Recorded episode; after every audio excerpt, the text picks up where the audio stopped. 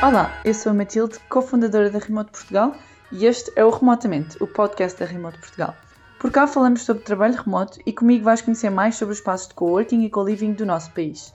Fica connosco e vem aprender mais sobre o mundo do trabalho remoto em Portugal.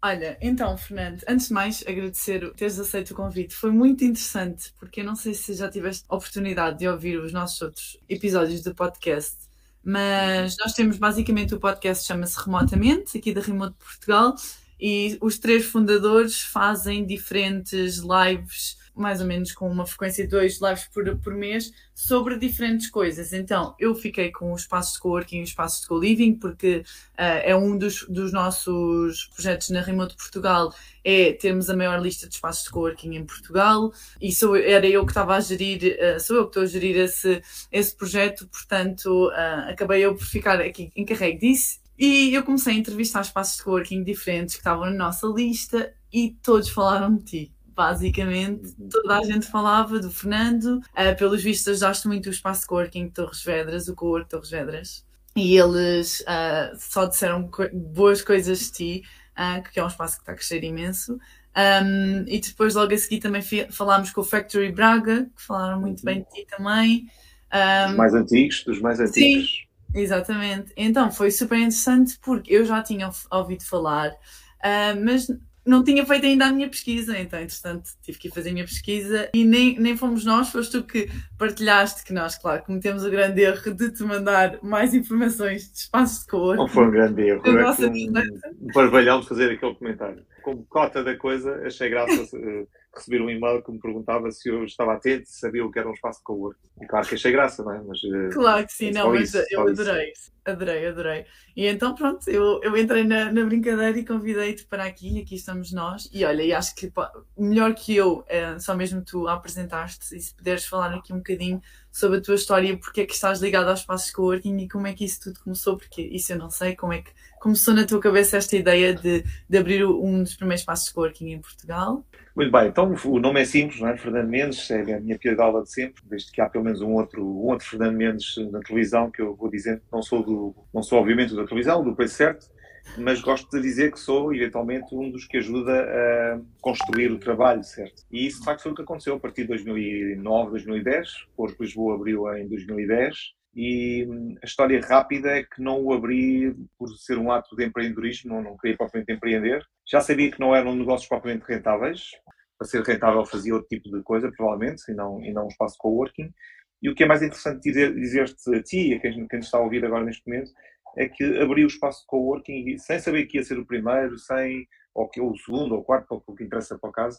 Já, já existiam outros espaços na, na cidade e, e, também no Porto, eh, vários outros sítios, na Europa também, obviamente. Mas o, o, o Lisboa é o primeiro espaço que abre com aquela dimensão e com aquela quantidade de gente, aquele grau de colisão entre pessoas diferentes, uh, com muitos estrangeiros também logo a chegar ao mesmo tempo. Dizer, tudo aconteceu um bocadinho ao mesmo tempo e mesmo esta coisa muito elogiosa que me fazem de dizer, de mencionar nas entrevistas, ou dizer Fernando ajudou, Fernando ajudou, eu ajudei e fui muito ajudado, porque cada uma das visitas, fosse do Sérgio Torres Vedras, ou de gente de Braga, ou de gente de, de Leiria, ou de outro sítio qualquer do país e de fora do país também. Das conversas com eles também surgiam coisas novas a fazer no, no, no nosso espaço em, em, Lisboa. Agora, claro, por, por, ser um, por ser um dos maiores e, e ser na capital e por aí adiante, uh, ajudou a que fosse entendido como o, o, maior e durante muito tempo também uh, aquele que mais gente movimentava. Não é?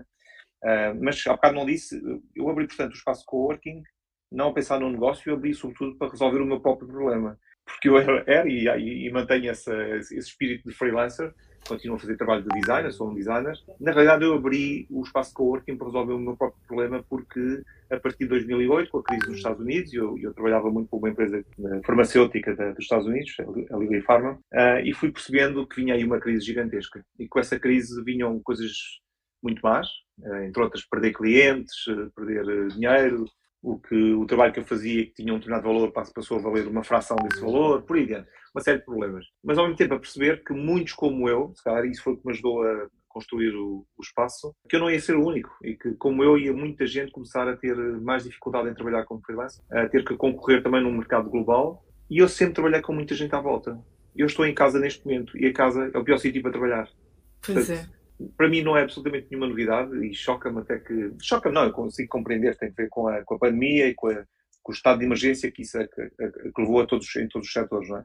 Tanto no trabalho, como na educação, como em tudo. Porque o trabalho remoto não é novidade, o nomadismo digital não é, não é novidade e os espaços coworking garantidamente não são novidade, já que existem formalmente desde 2005. É o primeiro espaço que formalmente utilizou o termo coworking e abriu nos Estados Unidos e depois muito rapidamente alguns na Europa. E há diferenças entre eles, é? entre o que é americano e o que é Europa. Um, e pronto, isto é assim, a história muito rápida, não é? Ou seja, numa linha, não o abri para mim, abriu para mim, de forma muito autocentrada, abri para resolver o meu problema, que era poder trabalhar, ter um espaço que não fosse a casa, ter gente à minha volta e ter, sobretudo, gente que pudesse colmatar aquilo que eu já não sabia fazer, ou que não queria fazer, ou que não tinha competência, ou poder uh, propor-me uh, diferentes tipos de trabalho na área do design que implicavam exatamente essas competências que eu não tinha, por exemplo. É? Uhum. E isso acontece muito num espaço coworking. Sim, Qualquer pessoa que saiba tirar partido da rede que se, que se estabelece ali, se houver também esse, esse, esse tipo de, de, foco no networking do, no espaço, é muito fácil, eh, se tiver o, o ADN da colaboração, é muito fácil reunir uma equipa muito rapidamente, responder um, a, um, a, uma qualquer oferta ou qualquer tipo de trabalho que nos é proposto e, e depois também desmontar essa equipa rapidamente, é? sem Sim. os danos que acontecem com as equipas formais dentro das empresas, por exemplo. Uh, dentro do espaço coworking, tu montas e desmontas estas equipas sem esse tipo de formalismo e sem as pessoas uhum. sentirem a ser abandonadas ou despedidas ou outra coisa qualquer. Exatamente. Esta, é, esta é a base. Ok. Muito interessante. Não sabia, uh, por exemplo, que eras designer, mas uma coisa que é muito comum, sempre que eu pergunto a, a uma pessoa que, que abriu um, um coworking, é a razão ser por, pela mesma, a, mesma que a, tua, que a tua, porque precisavam de um espaço para trabalhar e começa por essa necessidade. Portanto, isso é muito interessante. Uh, mas também falaste aqui de algo que eu acho que podemos pegar por aí, porque uh, falei há pouco tempo disto uh, nas minhas redes sociais, da importância do networking, porque muitas vezes as pessoas perguntam como é que consegues arranjar este trabalho, ou como é que consegues arranjar este contato, ou como é que começaste os teus projetos, e basicamente, sem tirar nem pôr, tudo o que eu tive até então de, de, trabalhos ou de projetos foi networking. E a verdade é que, uh, portanto, eu tenho um grande uh, amor ao networking e, e, acredito muito no poder do networking e acho que os espaços de coworking são uma ferramenta gigante para, para conseguirmos este networking de uma forma muito mais fácil, que está ali mesmo diante de nós e que é só utilizar. Portanto, acho que é muito interessante pegar por aí, porque uh, acho que, que as pessoas têm que se expor mais e, e os espaços de coworking é uma, uma ótima forma para começar, até para pessoas introvertidas, que, que têm mais essa dificuldade. E queria, queria perguntar uma coisa, porque falaste aqui de, de algo que é começaste por dizer que abriste o espaço de cor de Lisboa não por ser eh, um negócio rentável, porque para negócios rentáveis não, não abris um espaço de coworking. E, e eu acho que as pessoas, ou pelo menos o público português, gosta sempre de, de falar desta parte do rentável, e com razão, obviamente. Um, eu acho que as pessoas não têm ainda a noção do que acabaste de dizer sobre os espaços de coworking não serem um negócio rentável e não é um negócio que te, que te vai fazer rico. Podemos falar um bocadinho sobre isto? A tua opinião claro neste. Claro que sim. Claro que sim.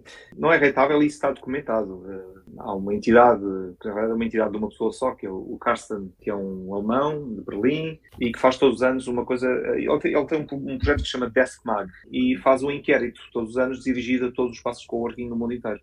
E o que é interessante é que ele dirige aquilo tanto a quem trabalha num espaço coworking como a quem fundou o espaço coworking. E uma das perguntas sacramentais é exatamente sobre essa questão da, da rentabilidade e do, do, lucro, se há, se não há, quanto, se, como é que evoluiu ao longo dos, destes últimos 10, 12 anos, sobretudo. Não é? E esse é um traço comum a quase todos os espaços coworking no mundo inteiro. Portanto, não é uma, não é uma questão exclusiva de Lisboa, Portugal ou sequer da Europa, é no mundo inteiro. Sobretudo a primeira fase dos espaços de coworking eram muito gente como eu e gente como de outros espaços que abriram e que já fecharam entretanto no resto da Europa e no resto do mundo. Muito a querer fazer uma coisa baseada em comunidade, uh, muito uh, baseado também nas, na necessidade do próprio fundador ou dos fundadores do espaço uh, e menos focado na questão do, do, lucro. Quando eu digo que não, que não dá lucros, também não é provavelmente desejável que, que dê prejuízo, não é? Portanto, o Corpo de Lisboa nunca deu prejuízo. Quando, quando eu digo que não dá lucro, quer dizer que o lucro que dava não é assinalável, ou é, não é nada comparável com aquilo que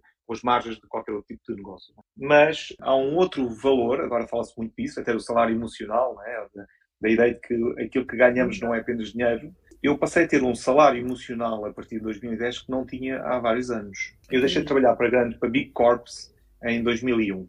Nessa altura trabalhava, eu era o diretor de design do Terra à Vista, aqui só os, os mais velhos é que se podem lembrar de tal coisa. Tem, tem mesmo pensar numa fase pré redes sociais, era um, era um mega portal, também já não sabem o que é um termo portal, mas era um mega portal de alojamento de páginas em língua portuguesa, e tinha réplicas no Brasil, tinha, tinha ideia também de estar em Angola, e estar em Moçambique, em vários outros sítios.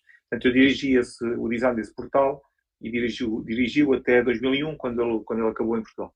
E nessa altura a empresa já tinha sido comprada por dois big players. Primeiro o IA.com, que é a PT Multimédia de, em uhum. Espanha, que depois, e depois com um grande monstro que ainda hoje existe, que é a T-Online. A T-Online é a empresa também de comunicações, de telecomunicações e comunicações alemã. E eu nunca ganhei tanto dinheiro que na vida. Tinha um super salário, super condições, carro, telemóvel, tudo e mais alguma coisa. E tinha também uma outra coisa que era não ter vida. Não tinha absolutamente vida. Tinha que trabalhar quase dia e noite, e ao fim de semana, e a qualquer hora. Mas estava a trabalhar remotamente?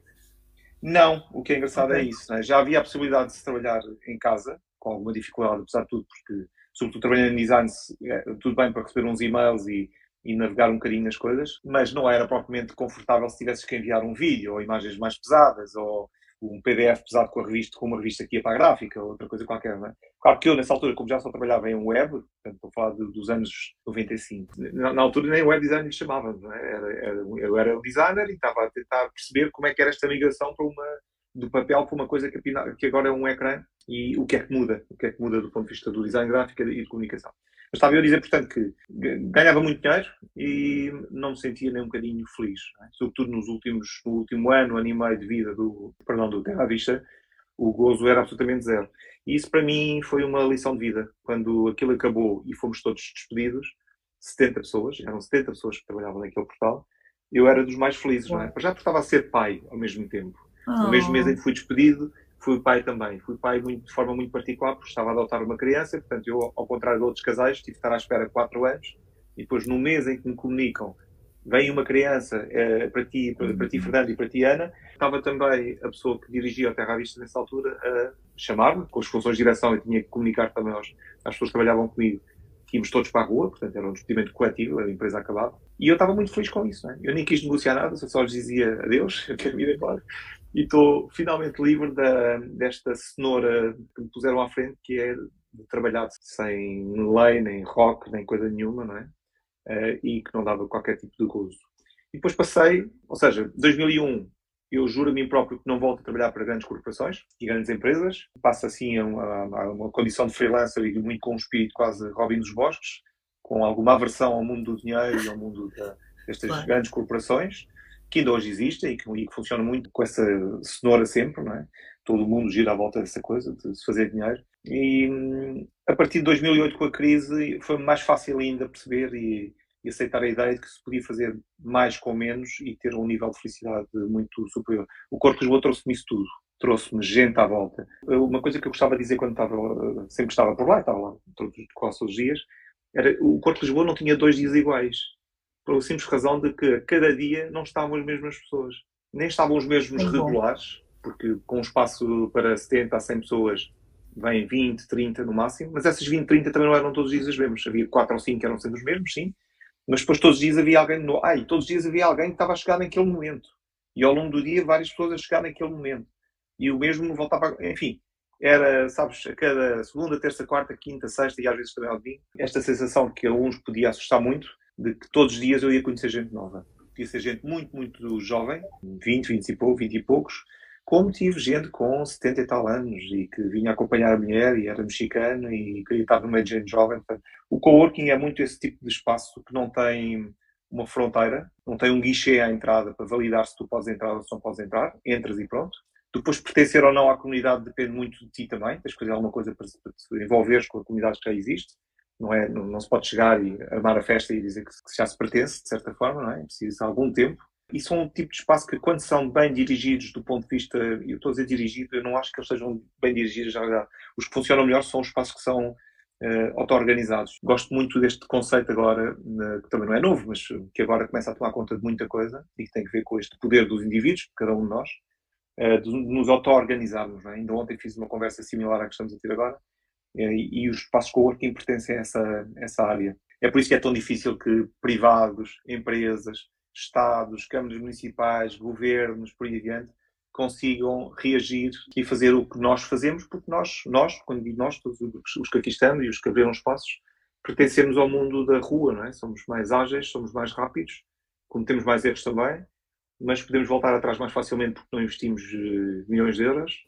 E, portanto, o risco, voltando à questão inicial, o risco de perder dinheiro ou de, ou de não ser rentável era mínimo. É, e, mas isso foi uma fase dos passos de convosco. Depois, não sei se vais querer falar sobre isso hoje, mas sim, sim. há uma segunda fase, e se calhar agora uma terceira fase que aí vem, eh, pós-pandémica, uh, e que estão a transformar também o que é. Agora já se fala de uma indústria de coworking, coisa que me Sim, quero muito falar contigo sobre isso. Sim, olha, então, um, só para fazer aqui um à parte, uh, nós estamos a receber muitas mensagens uh, no LinkedIn. Obrigada a todos os que estão a participar e aqui a ver-nos. Vamos continuar. Um, estavas agora a trazer algo muito interessante, mas vou só, antes de começar o Juicy, queria só um, fazer aqui uma um step para, para essa parte mais juicy, que é, tu estavas a falar que começou o... Aliás, tenho duas perguntas. Uma é, como é que em 2010, que, uh, ok, que já existiam, já existiam um, outros espaços de coworking, mas na, nada como agora, não, não... Muitas pessoas também não conheciam o conceito de espaços de coworking. Portanto, a minha primeira pergunta é, como é que em 2010 começa, crias um espaço de coworking e atrás pessoas para esse espaço de coworking? E a segunda é, o que é que aconteceu ao Cowork Lisboa desde 2010 até agora, 2022? Bom, até agora já não é possível, não é? porque ele, ele, ele, acabou em 2019, escassos dois meses antes, da, antes do rebentar da pandemia. E eu não fiz propósito, lamento, mas é, quem, quem, pensa que sair da, da LX Factory com o Corpo de Lisboa por causa da, da, pandemia erra, porque, porque obviamente a pandemia aconteceu depois. Não é?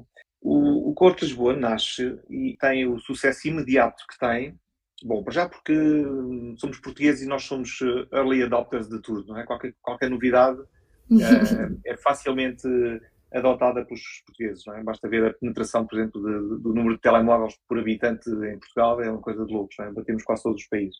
Mas, sobretudo, porque sou um designer e porque trabalhei a coisa como se faz em design, não é? Eu, eu trabalhei a partir dos próprios utilizadores. Eu não disse a ninguém que ia ser um espaço coworking assim ou assado, que as cadeiras iam ser azuis ou pretas ou outra coisa qualquer eu fui perguntando como é que as pessoas queriam. Portanto, tudo começou, na verdade, com um grupo de Facebook, uh, que em muito pouco tempo já tinha mais de 2 mil pessoas.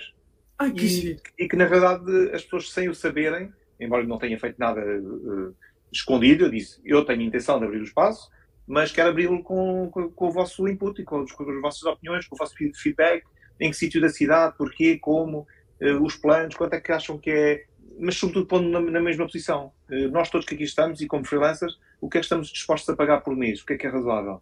É engraçado porque até a tabela de preços o Corpo de Lisboa acabou por, eh, por criar para quase todo o país. Eu acho que e aí sim houve uma influência grande. Quase os, os que abriram espaços logo a seguir uh, usavam muito a nossa tabela de preços, como uma bitola, pelo menos, como um template. E tudo foi feito a partir do, do feedback daquele grupo.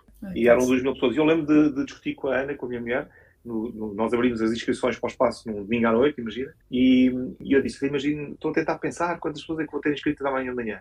E ela disse, se tiveres uma ou duas era bom, não é? Eu disse, não, eu acho que vamos ter muito mais, porque duas mil pessoas num grupo e com o grau de participação neste momento que está a acontecer, com gente que me dizia que estava disposta a vir ajudar a partir paredes e a fazer, enfim, Uau. tudo e mais alguma coisa. Disse, ah, olha, basta 2% ou 1%, ou, quer dizer, vai, vai, ser muito mais gente. E de facto, no, dia, no outro dia de manhã, eu tinha 20 e poucos e-mails com inscrições.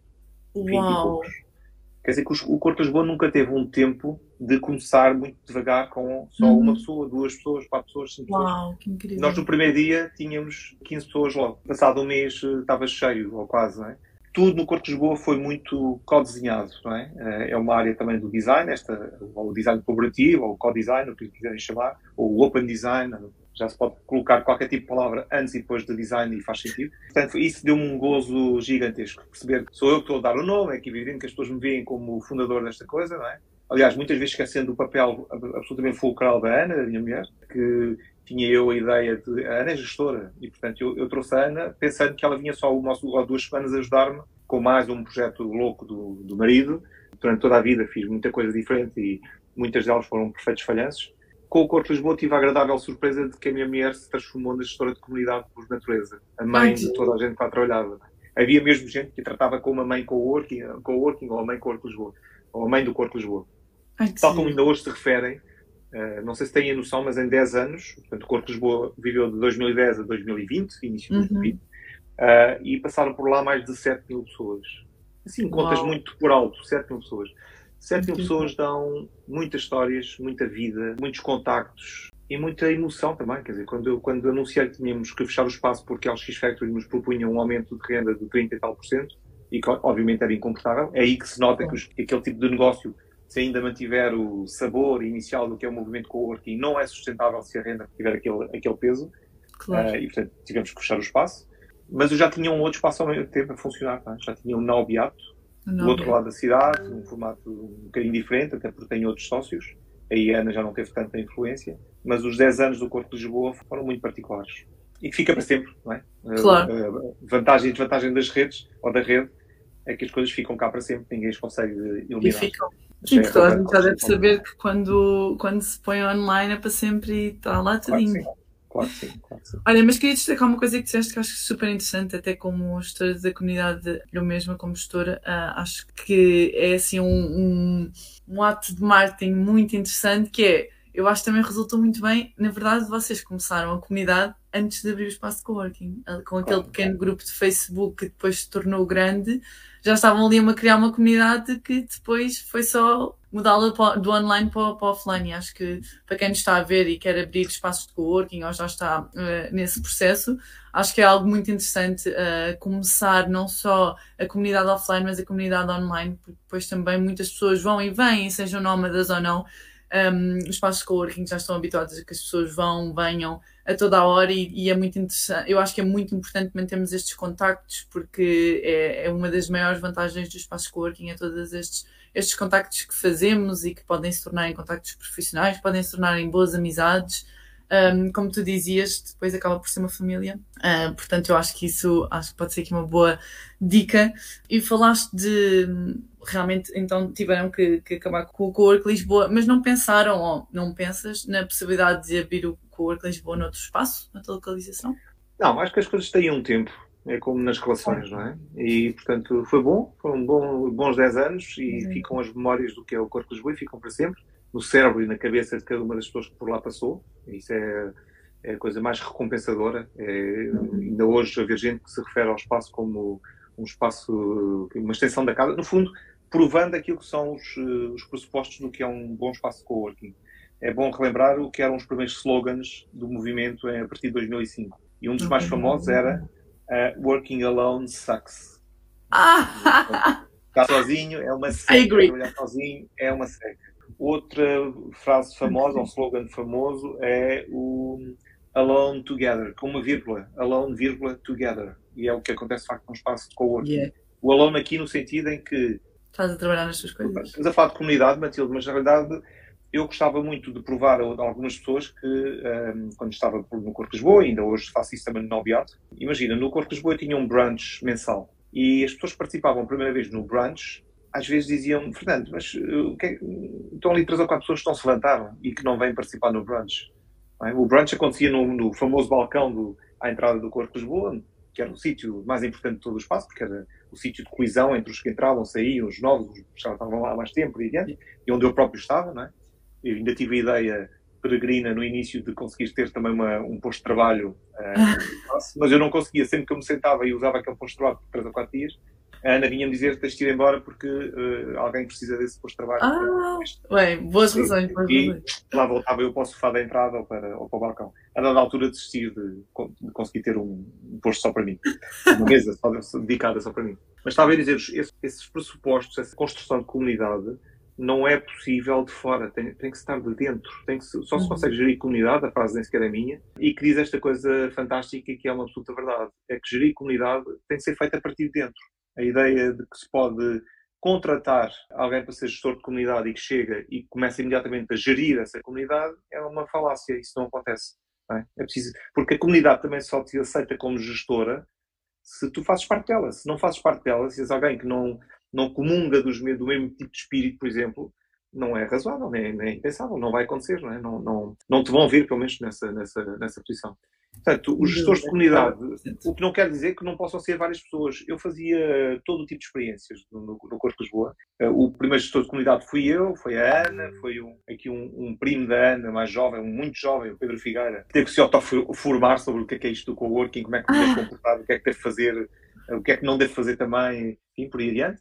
Mas muitas vezes, quando eu percebia que tínhamos por lá um coworker ou uma coworker e que tinha determinadas características, normalmente são de mediação, de gente que é capaz de. Eh, que tem um misto de introversão e de extroversão, não é o rei da festa, mas também não é provavelmente introvertido, e portanto consegue mediar, consegue abordar gente, consegue. Uma coisa que eu gosto muito de fazer e que acho que é essencial no espaço de coworking, que não é a resolução de problemas, mas sim a antecipação de problemas e de conflitos. Uhum, uhum. Uh, e para isso eu sempre percebia que havia alguém que já estava lá. E no fundo, é, repara, porque é que isto é um negócio diferente? É um cliente meu, é alguém que está lá e está a pagar posto de trabalho. E a dada altura, eu, o que eu fazia era dizer não queres colaborar com o Corpo de Lisboa e seres eh, gestor de comunidade durante uma semana, ou durante um mês, ou durante o tempo que tu quiseres. E muita gente foi colaboradora e foi gestora do, ou gestor do, do de comunidade no Corpo de Lisboa. Às vezes só estavam lá há um mês, mas eu, eu percebi imediatamente que tinham essas características e qualidades ah, e, e, portanto, passavam a ser esse gestor de comunidade. E hum, isso, isso, fez também com que o espaço tivesse uma série de, de embaixadores depois saíam, voltavam, iam para, para Bali ou, ou para o México ou para outro sítio qualquer. E esse é o melhor plano de marketing. Foi isso que fez crescer o Corpo de Lisboa, foi essa confiança mútua. Sim, depois cada pessoa também traz as suas próprias pessoas da sua rede, não é? Sim, mas há bocado eu não completei. O que prova que há uma comunidade é exatamente tu teres gente que pode, ao limite, dizer eu estou cá e, e não, Fernando, eu não vou participar no brunch, não, eu não estou interessado no uhum. workshop de não sei o quê. Eu preciso fazer o meu trabalho, ponto final. Claro. Mas estou bem assim. Não, é a mesma atitude que temos quando vamos, quando antes íamos, ou ainda agora vamos, para um café e, e, e queremos também estar por lá e, e abrir o portátil, ligar-se à rede uhum. e conseguir trabalhar. É aquela coisa muito confortável de estou aqui, estou numa esplanada, há Wi-Fi, está o sol a bater na cara fixe, há gente à minha volta que eu não conheço, mas estou confortável porque também ninguém vem, não vem todos de repente para cima de mim a uhum. fazer-me perguntas, portanto não me vou interromper. E à quarta ou quinta vez é que eu vou para aquele café há uma Matilde que se senta perto de mim e começamos a conversar, naturalmente. E, e, portanto, é, é, uma coisa, a ideia de comunidade é uma coisa que tem que ser construída pessoa a pessoa, a um certo ritmo, não dá para ser instituída. Há bocado tu disseste que eu passei a, a comunidade online do grupo Facebook para espaço. Sim e não, para já não, não migraram duas mil pessoas para claro, espaço. É? Claro. E, na realidade, a comunidade começou-se a construir muito em cima dos problemas. Uhum. Estava frio no espaço. Frio e depois muito calor. Aqui, em dois meses tivemos o, o gelo total e o calor total também na, na, na LX Factory, porque nós estávamos no último piso. E foi sobretudo a resiliência das pessoas. Eu, tive, eu comecei a ter a noção de que tinha uma comunidade a funcionar porque as pessoas não se queixavam do que se queixam habitualmente em qualquer, quando lhes é prestado um qualquer serviço. Se vais ao restaurante e, e tens uma, uma má experiência, dizes eu não pago, ou nunca mais cá volto, outra coisa qualquer. Claro. No Corpo de Lisboa, incrivelmente, as pessoas sentiam que estavam a, a que, eram, que estavam a ser pioneiras e que estavam a ajudar a construir uma coisa que todas foram percebendo que era importante para elas e para, e para o país e para, uhum. para, para, o Corpo de Lisboa, para mim, para elas também. E, e isso permitiu que aguentassem muita coisa que não era perfeita no Corpo de Lisboa. O acesso à LX Factory não era perfeito, o, tinha que se vir até ao, ao último piso, ao quarto piso, havia um elevador que estava sempre avariado, subir até ao quarto piso eh, era para ficar com, com os pulmões de fora, porque era só um, um quarto piso na LX Factory, sendo aquele um edifício industrial, que é o edifício principal industrial, são na verdade oito pisos, não é? oito lances de escadas para subir. Garanto que mesmo os que estavam bem treinados chegavam lá acima bastante cansados. Portanto, foi esse aguentar, essa resiliência, esse, espírito de corpo, como se diz aí nos meios militares, que construiu a comunidade. E, sobretudo, o facto de nunca termos entregue essa gestão de comunidade a uma entidade externa. Nunca. Nunca contratámos uma pessoa quem disséssemos uh, podes não estar aqui, ou podes, enfim, há coisas que de facto são presenciais e a, e a gestão de uma comunidade num espaço coworking implica de facto essa presença e essa participação. Que eu acho é que hum, às vezes, por isso é que também existem tantos espaços coworking, às vezes uh, podemos uh, estar mais adaptados e fazer mais sentido numa comunidade do que noutra. Uh, eu, por exemplo, aqui, aqui onde eu estou na Bulgária, em Bansko nós temos, é, um, é, um, é uma vila, é pequenino, e nós temos já à volta de cinco espaços de coworking aqui. Uh, e a verdade é que uh, as pessoas ficam muito. Mas porquê? Porque é que é preciso tanto espaço de coworking? E não é porque estão todos cheios, uh, mas sim porque são comunidades muito diferentes. temos um que, que, é muito conhecido, o Coworking Bansko, que será mais uma comunidade mais jovem, muito uh, mais um, interessada em festas e, e, o que a malta diz sempre é que é muito difícil trabalhar de lá. Uh, depois o coworking que eu vou um, é, mais, é mais empresarial, é só uh, não há tanto espírito de comunidade em termos de eventos, Uh, mas é pessoas que estão sempre a trabalhar e que depois juntamos só naquelas pausas, etc. Mas também acho que isto é, é, importante, é as pessoas perceberem que às vezes é normal termos esta diferença nas comunidades. Temos aqui o Miguel também, o Miguel está aqui connosco o, um uhum. dos fundadores da Remote Portugal, e ele é do, do Coworking Bandsco, portanto já está a defender. Mas sim, o Coworking Bandsco é muito solo travelers, portanto é Mas isso, isso é ótimo, quer dizer que tens diversidade de opções. Exatamente, e, exatamente. E só dizer que na, na, cidade de Lisboa, quando só tinhas o Corpo Lisboa e mais dois, três passos, uh, lembro que já depois o que é que abriu, já, já havia o Árvore do Carlos, Carlos Gonçalves, uh, o Liberdade 229 do, do, do Léo, começaram a surgir espaços, e alguns até já, já existiam antes, do, no caso do Léo, já existiam antes do Corpo de Lisboa. Eu nunca senti, quando uma das perguntas que me faziam muito era, logo no início, pelo menos, bem, fizeram muitas perguntas e algumas obtusas e, e, e, até ofensas, não é? Eu não vos contei isso, mas o Corpo de Lisboa abriu, sobretudo, ou também, porque só ouvi negativas, só ouvi mau feedback de toda a gente.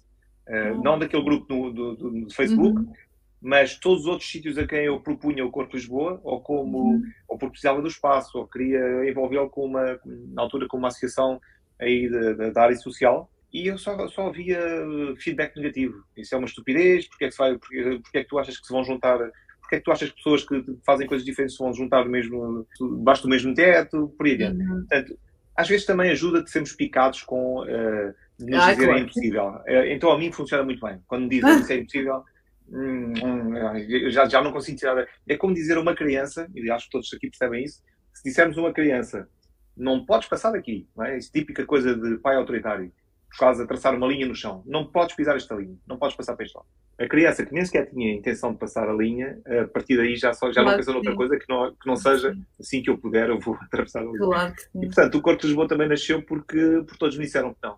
Mesmo em LX Factory, o sítio hiper cool de Lisboa na altura, agora perdeu toda a sua aura. E eles, eles estiveram quase ao ponto de não querer alugar o espaço. Eles, uhum. eles pediram-me 50 mil, 50 mil vezes explicação, uma explicação, uma, um pitch, uma apresentação, para perceberem qual era o negócio. E por mais que eu explicasse, eles diziam, mas, ou seja, eles queriam no fundo perguntar: vocês vai mesmo conseguir fazer dinheiro para pagar a renda ao fim do mês? Sim, estavam com medo. E, e, portanto, corri o risco de nem sequer abrir porque, porque não conseguia provar-lhes que sim, que ia pagar a, pagar a renda ao fim do mês. Vou pegar nessa história para te fazer a próxima pergunta, que é o que estávamos a falar antes. E agora, portanto, claramente em 2010 estávamos então um bocadinho um, receosos, não é?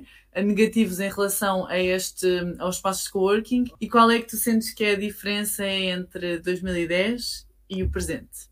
Bom, o presente é que eu até 2012, 2013, ainda me fui dando ao trabalho de contar os novos passos que havia na cidade. Ah. A partir de 2014, 2015, quando passou dos 20 ou 30 espaços, eu deixei de contar. E neste momento, é, um, é o tipo de conversa que já tive com a Simone, por exemplo, e com, com mais pessoas que aqui, que aqui estão.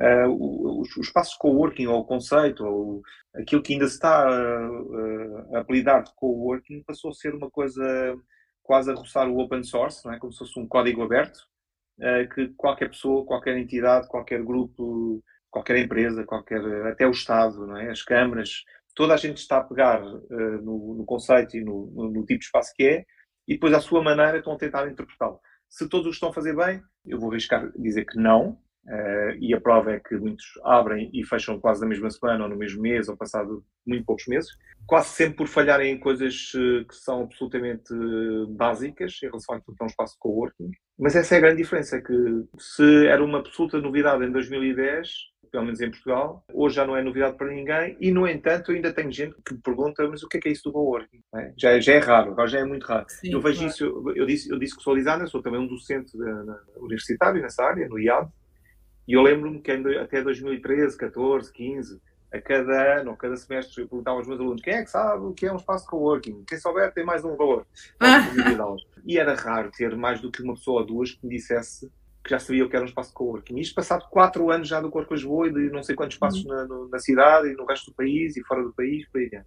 E, portanto, uh, o, o, que mudou é que agora, quando eu faço a mesma pergunta numa turma de 20, 30 alunos, a coisa inverteu-se. Há um ou dois que não, nunca ouviu falar no termo. Uau, ok. Uh, e isso demonstra que demonstra alguma coisa, não é? E, e, com, a, com a pandemia ainda aconteceu mais uma. Claro. Com a pandemia aconteceu tudo, não é? Aconteceu tudo o que podia acontecer. Aconteceu logo no primeiro mês perguntarem, bem, agora é mesmo a morte. A gente também deseja uh, o fim desta, desta coisa para sempre. Pelo menos alguns jornalistas têm esta fixação de me perguntar, e perguntavam no, no início da pandemia, ó oh, Fernando, desta vez é que acaba mesmo o coworking, não é? Isto, porque uma das perguntas que me faziam ao longo dos, dos anos também era se, se eu não achava que isto era só uma tendência. É? Uhum. E que, como, as, como, todas as tendências, cresce, atinge um pico e claro. depois cai por aí fora e desaparece. E perguntavam muito isso. Não acha que é uma tendência, que isto do coworking é uma coisa que vai durar mais dois, três anos e depois tem a ver, é uma questão geracional, depois as pessoas claramente envelhecem porque isto do coworking é para jovens, não é só para pessoas de, até aos 30, coisa do género. Eu ia dizer, não, não é para pessoas até aos 30, não, não é só para homens, não, não é só para mulheres, não, não é só para gente que tem cães. É um espaço aberto a tudo e a todos. E tinha alguma dificuldade em perceber isso. Agora, eu acho que já ninguém põe essa hipótese, não é? Vê, vê que em, em o, o, trabalho remoto acontece há. Eu já fazia algum trabalho remoto em 2001, como estava, como estava a dizer, era raro, mas já consegui de vez em quando dizer à empresa: eu vou estar uh, na sexta-feira, fico em casa a trabalhar. Eh, o trabalhar no sítio era um bocadinho mais complexo, uh, e exatamente não existiam estes, estes. Mas durante a pandemia, coisas que podiam ainda demorar mais 4, 5, 6 anos a desenvolverem-se, em contexto de emergência, aceleraram uma, de uma forma deslocada. É?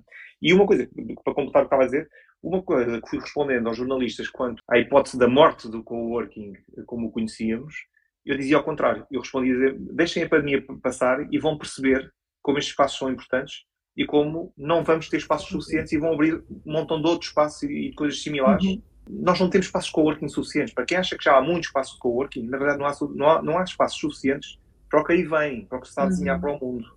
É? Queres saber quanto é que tem em Portugal? Quantos espaços? Ah, não faço ideia. E vou duvidar desse número, Matilde, desculpa. Sim, eu estou a dizer assim, só claro. porque não é possível fazer a contabilidade. Não, não é possível, exatamente. Ia dizer isso agora mesmo. Eh, não é possível, mas pronto, sabes, a, a grande plataforma do coworker.com tem, uh, aliás, muitos, nem, muitos espaços de coworking, como tu dizes, começam assim quase do nada e muitas pessoas nem, nem conhecem esta plataforma, mas só na, nesta plataforma, uh, queres saber quantos é que estão lá? Em Portugal? 99. 99. Ia dizer 100, portanto enganei-me por um. Acho que, acho que são mais do que isso. Sim, é, é difícil contabilizar também os projetos que são híbridos e que, ou que se apelidam de coworking e depois não é exatamente coworking ou, e que cometem os tais erros que eu estava a dizer, não é? Um, uhum. dos clássicos é quando me dizem, uh, quando me vinham pedir ajuda e me diziam Fernando, vou abrir um uh, neste sítio, mas vai começar, uh, vamos começar muito devagar, vamos começar só com duas mesas ou quatro mesas. Uhum. E eu parava logo a conversa e dizia, não façam isso, por favor. Se fizerem isso, nunca vão ter um espaço de coworking, vão ter claro um grupo de amigos, vão ter quatro pessoas pode correr muito bem, mas é um grupo de amigos, não é um espaço de coworking. Um espaço de coworking precisa, não pode ser o centro comercial ou o condomínio com 400 condóminos, mas, tem que, mas, mas também não pode ser essa coisa uh, minúscula de 4 ou 5 pessoas. 4 ou 5 pessoas são um grupo de amigos. Uh, aliás, um espaço de coworking que se tente basear ou fundar na ideia de ter quatro ou cinco pessoas no início, acaba ou com um grupo de quatro amigos ou com, ou com quatro desavindos, não é? Quatro pessoas que não se deram nada bem, nada bem uns com os outros e que, hum. entretanto, se foram embora. Estes são os espaços somente duram menos de um mês, não é? Não, não... E, e, também porque há um fenómeno de atração pela visita ao espaço, não é? O, o cartão de visita de um espaço de coworking é sempre dizer venham cá, venha cá passar um dia connosco, venha visitar. Uhum. Não, não paga nada, é free. E essa experiência de vir ao espaço e de ver outros lá por lá Uh, é muito eficaz do ponto de vista do marketing, da, da, da coisa. Uhum. De, de, eu próprio chegar a um espaço e perceber, eu posso ser uma destas pessoas que aqui está. Enquanto que se chega a um espaço e só estão quatro pessoas e eu percebo que só há mais uma mesa, isso quer dizer que eu olho, eu, eu, o meu cérebro, mesmo que eu não queira, já está a tentar decidir eu vou me dar bem com estas pessoas ou não. Claro, não, não faz sentido nenhum. Claro. Não vai acordar, né? Tal como o oposto, chegar a um sítio onde são 10 pisos e está cheio de gente e eu sinto que me vou ah, sim, diluir numa, numa uhum. multidão uhum. e também não vou conseguir ter. Eh, Concordo. Vai ser difícil começar a conhecer alguém, enfim, por aí adiante. Portanto, esses, esses, são os erros eh, clássicos e que. Mas sim, sem espaços no, no país, há mais do que isso e hum, não há já só um tipo de coworking. Agora fala-se muito de coworking de nicho eu não gosto nada da expressão, porque acho que são espaços de coworking, são espaços de coworking, ponto. Podem ter uh, diferentes uh, fragrâncias, uhum. diferentes sabores, diferentes uh, formas de gerir e de gerar também a comunidade, mas não deixam de ser espaços de coworking na sua essência. Mas estão a acontecer coisas híbridas, não é? Estão a acontecer, estão a acontecer as coisas que nós, que lançámos espaços de coworking entre 2005 e 2010, chegámos a propor a muitas dessas entidades, entidades formais, institucionais, e que não queriam saber de nós para nada, viam-nos como uns, uh, uns artolas que não sabem fazer dinheiro, basicamente era isso. Eu lembro muito bem, por exemplo, que a área do imobiliário via-nos exatamente como uma espécie de Robin dos Borges. Eh, são gente que uh, um bocadinho flower power, não é? Só falta andarem de chinelo, calção e fumar umas ganzas. Não era bem isso, não é? Nunca foi bem isso. E por mais que tentássemos explicar, não, poucas foram as empresas e poucas foram as instituições que até meados de, dos anos ali do Corpo de Lisboa, até 2014, 2015, que se interessaram por fazer alguma coisa com o Corpo de Lisboa. Quando queriam fazê-lo, nós tínhamos, por exemplo, uma grande empresa como a Nós Empresas e com toda a boa vontade e com toda a ousadia e a visão também, estabeleceram uma parceria connosco oferecendo as ligações à internet desde o primeiro dia do Corpo de Lisboa praticamente. Portanto, eles perceberam muito bem o que aí vinha do ponto de vista do que era este movimento. Mas depois, como todas as grandes empresas, tinham um problema grave que ainda hoje se mantém. É que são grandes, são gigantes, são lentas e quando acordam para uma determinada coisa, nós já fizemos. Nós, e não estou a falar de mim, estou a falar de todos nós. Sim, verdade, verdade, claro. Isso mantém-se, isso mantém-se, hum, embora haja empresas e instituições e o próprio Estado, o nosso governo, muito atento a tudo o que está acontecendo nesta área, mas é preciso, é preciso mais. É? é preciso, sobretudo, aprenderem. Eu sei que parece muito presunçoso da minha parte dizê-lo, mas na realidade a instituição, a empresa, o Estado, a Câmara, adiante, têm que aprender com os indivíduos, com os cidadãos. É, as, as, coisas estão muito invertidas no, no, no, tipo de mundo que estamos a viver mas a uhum. verdade é que são os indivíduos que andam à frente e não. E, e agora muito potenciados pelas redes, não é? Sempre foi sim. assim. As, as, as, revoluções sempre aconteceram na rua, não acontecem claro num gabinete, não é? Deixa-me só dizer, se calhar, aqui para, para, para, todos, mas não quero parecer aqui o, o Cota que acha que sabe tudo, porque senão não sei, não é? Mas uh, uma, uma, uma, das frases, para continuar aqui nos slogans, não é? Uma das frases que fui eu próprio que inventei e que depois começou a ser usada um bocadinho por todo o mundo, e as pessoas pediam, o que é engraçado, não é? Uh, e o que eu dizia era que isto já não é sobre trabalho. O espaço de coworking é um erro pensar que são espaços para se trabalhar apenas. Exatamente. O apenas, o apenas é que é a parte importante aqui. É evidente que eu vou para um espaço de coworking porque também preciso trabalhar e também quero por lá trabalhar. Mas se for só para trabalhar, então, para dizer a verdade, não preciso ir para um espaço coworking. Aí sim, se calhar, se quiser foco absoluto e não ouvir nem uma respiração mais profunda, então fica em casa sozinho, eu e o cão, né? Aqui só vou ouvir o raio do cão a, a, a respirar fundo ou a, ou a ladrar como há bocado. Portanto, os espaços de coworking são espaços onde também se trabalha o, tudo o resto é que faz uh, as pessoas ficarem no espaço coworking. Se for só uh, as ótimas instalações, as belas decorações, uhum. os, as boas mesas e cadeiras e mais nada, e o mais nada uh, quer dizer tudo, os eventos, a formação, a aprendizagem, a colaboração, entre ajuda, o Tinder ao vivo, sim, acho que foi o Miguel ou a Simone que se referiram ao Tinder, é? Desta coisa de que também conhecemos pessoas e quando se tem uma determinada idade ou não, não é? que, se, que se estabelece novas relações, eh, formam-se novas ligações. Eu sou uhum. padrinho, sou padrinho de uma criança, de um casal que, enfim, já chegou como casal, ou como namorados, pelo menos, ao Corpo de Lisboa, que se casaram durante o tempo que passaram no Corpo de Lisboa, tiveram um filho enquanto estavam no Corpo de Lisboa e eu sou padrinho dessa criança. Oh, que Eu estou a sofrer um bocadinho disso agora. Um, eu estava a falar da diferença aqui de quê, Matilde? Do Tinder? Não, não. não, do hum, ter metido num espaço de coworking, não fui para este dos eventos porque realmente tinha esta ideia que também precisava trabalhar uh, e lá já se houve muito na cidade que é um bocadinho difícil trabalhar e meti-me noutro espaço de coworking e agora está-me a faltar a parte da comunidade. E eu gostava de, de que houvesse aqui um bocadinho um meio termo. Mas nesse sítio provavelmente aconteceu porque acho que isso é o que o Miguel também estava aqui a dizer e pelo menos é assim que eu estou a interpretar as, as, as uhum. palavras dele o, o primeiro espaço que surgiu na, na cidade uh, torna-se a referência e se calhar ainda é como que é o espaço referência, é o espaço ponto para trabalhar de facto, não é? Se ele não oferecia depois tudo o resto, se calhar os, os passos que vieram a seguir tentaram uh, colmatar o que faltava naquele espaço. E é, é, natural que tenham surgido então espaços que mais focados nos eventos, ou mais focados na comunidade, ou mais focados noutra coisa qualquer. No fundo, isso, isso prova o, o caráter uh, experimental também dos, do espaço de coworking, não é? E, Eu acho isso interessante. Porque é fácil mudar e fácil adaptar rapidamente àquilo Sem que é a realidade do, do, do, tipo de pessoas que nos, nos visitam.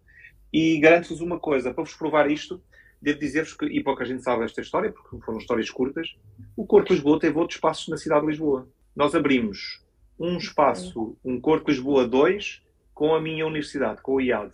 E eu, nessa altura, pensava, há aqui uma ligação que ninguém fez ainda, que é ligar o mundo do, do trabalho segundo os, os pressupostos do coworking com o mundo da academia. E não podia estar mais enganado, não é? Não há relação, e até hoje ainda não há grande relação, no mundo inteiro não há grandes exemplos de fusão entre aquilo que é coworking e aquilo que é o mundo académico.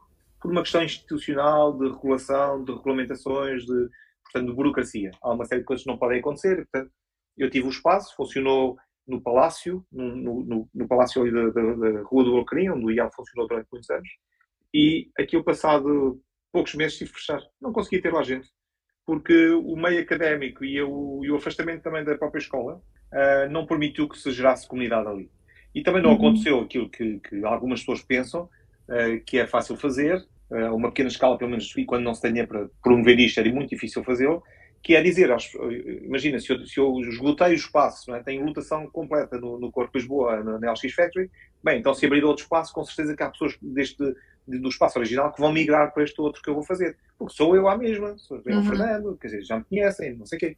Pois, não, não querem saber cá do Fernando, não é? isso, nem pensar, isso não acontece assim. Uhum. Porque a experiência não era boa. Os poucos que foram do Corpo Lisboa visitar o Corpo Lisboa 2, chegaram lá e disseram, hum, isto não é como, não é como o nosso, não é como o nosso.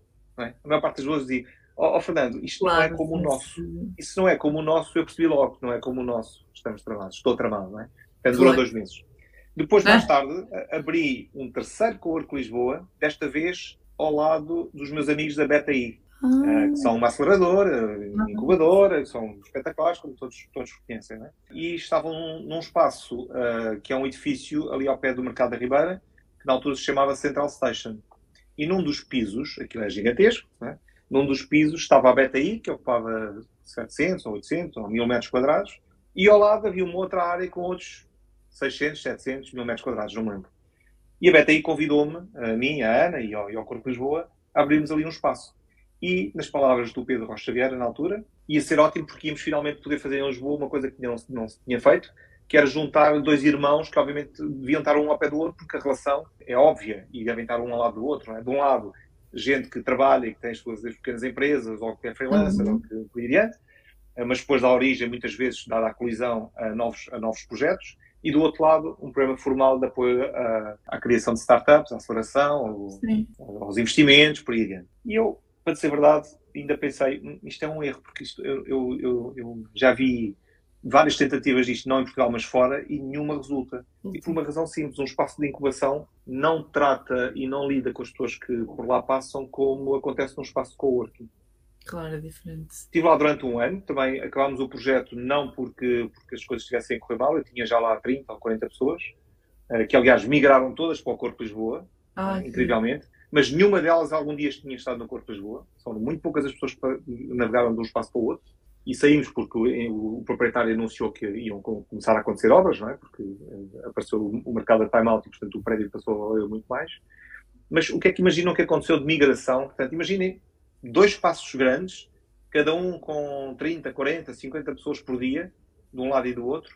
Conseguem imaginar quantas pessoas migraram de um espaço para o outro? Ou seja, quantas pessoas estavam num espaço de coworking e depois deram origem a um qualquer negócio com, com um formato de startup e, portanto, migrou para o espaço de incubação? E portanto foi concorrer a um espaço qualquer, a um, uhum. ao espaço e foi concorrer a um qualquer programa de, de incubação da BTI, ou então o contrário, gente que estava do lado uhum. da BTI e que não estava numa fase, ou estava já numa fase adiantada da startup e precisava de espaço. Viria mais essa transmissão. Pois foi exatamente isso que aconteceu. Mas quantas pessoas migraram, Matilde, durante o ano? Agora sou eu, é a minha vez de perguntar para mim. não sei quantas. É muito, se tens 99, há bocado tinhas o número que era 99, não é? Eu tenho um uh, para te dar que é 1.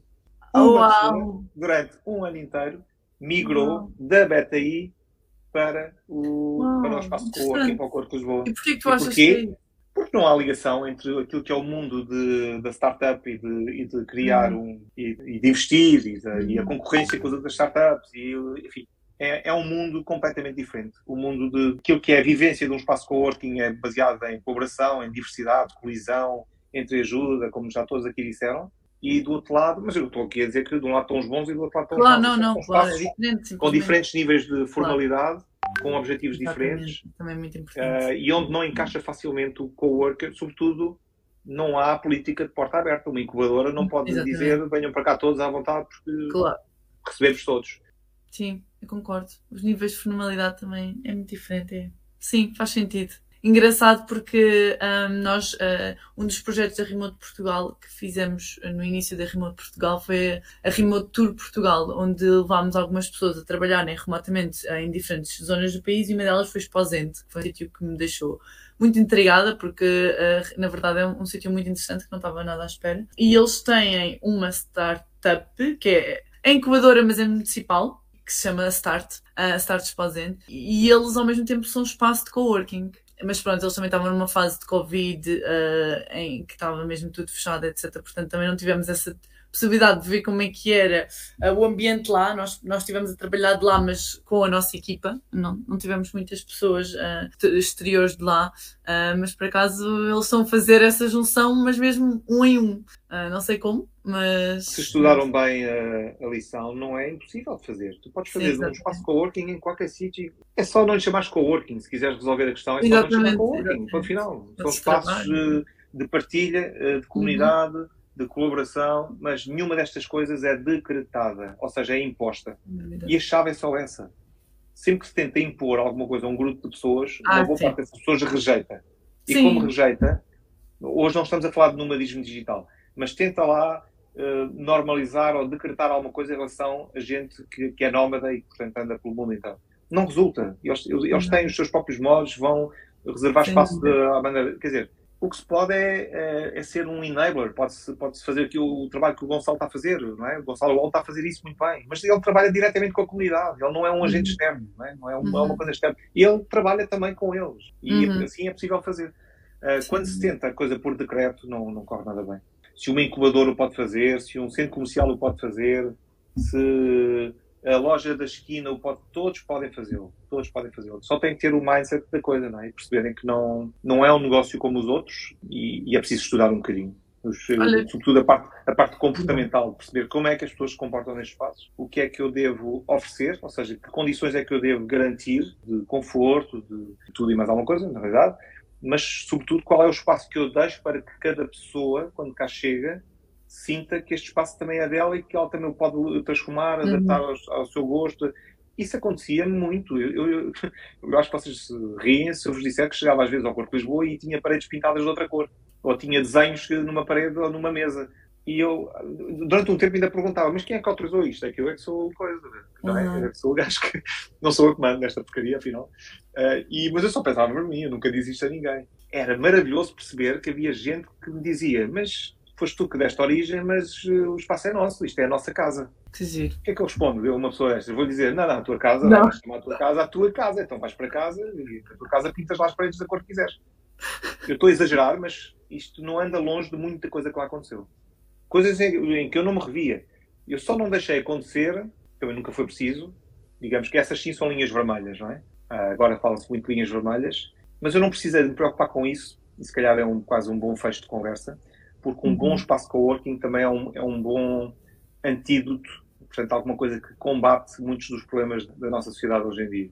Uhum. Uh, racismo, xenofobia, bullying, uh, o bullying muito específico e muito especial e muito trágico também sobre as mulheres, não é? o assédio. Uhum. Todas estas coisas que são, infelizmente, realidades que ainda temos que ainda que coabitar, e só coabitar, porque não aceito, num espaço de coworking pelo menos nos meus, e passo outra vez por presunçoso, mas eu não tive que resolver nenhuma destas coisas. Eu tive um caso de uma coisa que eu próprio considerei a sério, de um homem sobre uma mulher. Tive dois casos, um no Corpo de Lisboa e um agora no, no, Albiato, em que eu tive que resolver quando o que assediou não tinha a noção de que estava a assediar, a pessoa que foi assediada também não teve a noção de que estava a ser assediada, eh, ou pior do que isso, e os dois ficaram quase zangados comigo por eu meter ao barulho. E eu disse, pois, mas então lamento, mas eh, se calhar vão-se embora os dois, ou vai-se só embora aquele que provocou isto. Mas no meu espaço isto não é possível. Não é possível. e tive que explicar ao homem porque é que não era possível, e esse foi-se mesmo embora, sobretudo aqui o mais recente. Disse-lhe: não és compatível comigo nem com o meu espaço. No meu espaço este tipo de situações não acontecem. Se acontecem, então tu não podes estar. Eu, pelo menos, eu e eu não posso estar, eh, não posso, claro. não, não, eu não aceito isso. E com a menina com quem isto aconteceu há mais tempo, foi mais, foi mais duro porque eu tive quase a fazer uh, pedagogia, não é? Explicando, não podes aceitar isto. Não, não, não podes deixar que isto aconteça. Esta pessoa uhum. fez uma coisa que tu não podes aceitar, como mulher e como pessoa não podes aceitar. Para o final, ah, mas eh, é meu amigo. Sim, mas se é teu amigo, então não podia ter feito o que fez. Não podia. Foram os únicos dois casos em mais de 10 anos. Olha, Fernando, vamos ter de terminar. Eu sinto que tenho mais milhentas coisas para falar contigo, mas fica para uma versão 2, uh, eh, se aceitares aqui a nossa versão 2 uh, eh, convite oficial já. mas acho que temos muito para, para, para falar. Um, eu gosto sempre muito de falar destes tópicos e, e, agradeço imenso o tempo que disponibilizaste para falar aqui connosco, para partilhares um bocadinho não só da tua experiência, mas também de, de tudo, de tudo o que viveste e de tudo o que aprendeste uh, no, durante estes 12 anos já. Portanto, muito obrigada por teres partilhado tudo isso connosco. Espero poder conhecer-te em, em breve, em, em pessoa. Vamos, vamos também estarei em Portugal uh, em breve. Um, muito obrigada a todas as pessoas que estavam aqui presentes a, a, falarem connosco e a partilharem até a começar aqui um debate com, com eles, com, com, com todos aqui no, nos comentários. Isso acho que nunca me tinha acontecido e foi super interessante. Portanto, obrigada a todos os que participaram aqui. O, o Miguel diz aqui: o Coworker tem 99 espaços e a lista de espaços Coworking da Rima de Portugal já caminha para os 80, portanto lá chegaremos, é verdade. a nossa ideia com, com esta lista que nós temos uh, no site da Rima de Portugal é mesmo que as pessoas possam ter conhecimento daquilo que estávamos a falar, que é que espaços é que existem em Portugal, porque muitas vezes já existem espaços em sítios mais rurais e, e já existem muitos espaços destes em Portugal e se não, se não houver, estes, se estes espaços não estiverem uh, ao alcance de todas as pessoas também não vale de nada, portanto é interessante as pessoas poderem ver onde é que estão diferentes espaços, etc. E isto, para quem não percebeu, o que o Miguel uh, tenciona explicar aqui é que talvez haja uma segunda, não, vai haver uma segunda versão da Remote Tour Portugal este ano, que acho que vai ser muito interessante, vem muitas novidades para quem nos acompanha na Remote Portugal. Portanto, uh, aproveito as palavras do Pedro, obrigada pela partilha uma vez mais e, e, espero que nos encontremos e que continuemos esta conversa e muitas outras. Um... Muitas outras, claramente. Obrigada, Fernando. Obrigado a todos também, todos que estiveram aqui a assistir e ouvir e participar e com, com tanta pergunta. Verdade. Com tanta pergunta, não, com tanta, com tanta discussão aqui sobre, sobre os temas, o que é bom. E obrigado, obrigado pelo convite também, obviamente, também. Obrigada, sim, temos que nos encontrar e já agora, todos os que aqui estão e, e os que não estão, uh, vão visitar os espaços é a coisa Exatamente. mais uh, interessante e a, e, a, e a, melhor forma de aprender também são os espaços é visitá-los. E, uh, e um abraço a todos os outros, está bem? E para tá, ti também, muito Obrigada, obrigada e um beijinho também. E assim foi mais um excelente episódio do Remotamento, o podcast da Remote Portugal. Foi um prazer enorme entrevistar o Fernando, o pai dos coworkings em Portugal. E se tu gostaste, não te esqueças de partilhar nas tuas redes sociais e com os teus amigos e ainda subscrever o podcast para não perderes o próximo episódio. Até lá!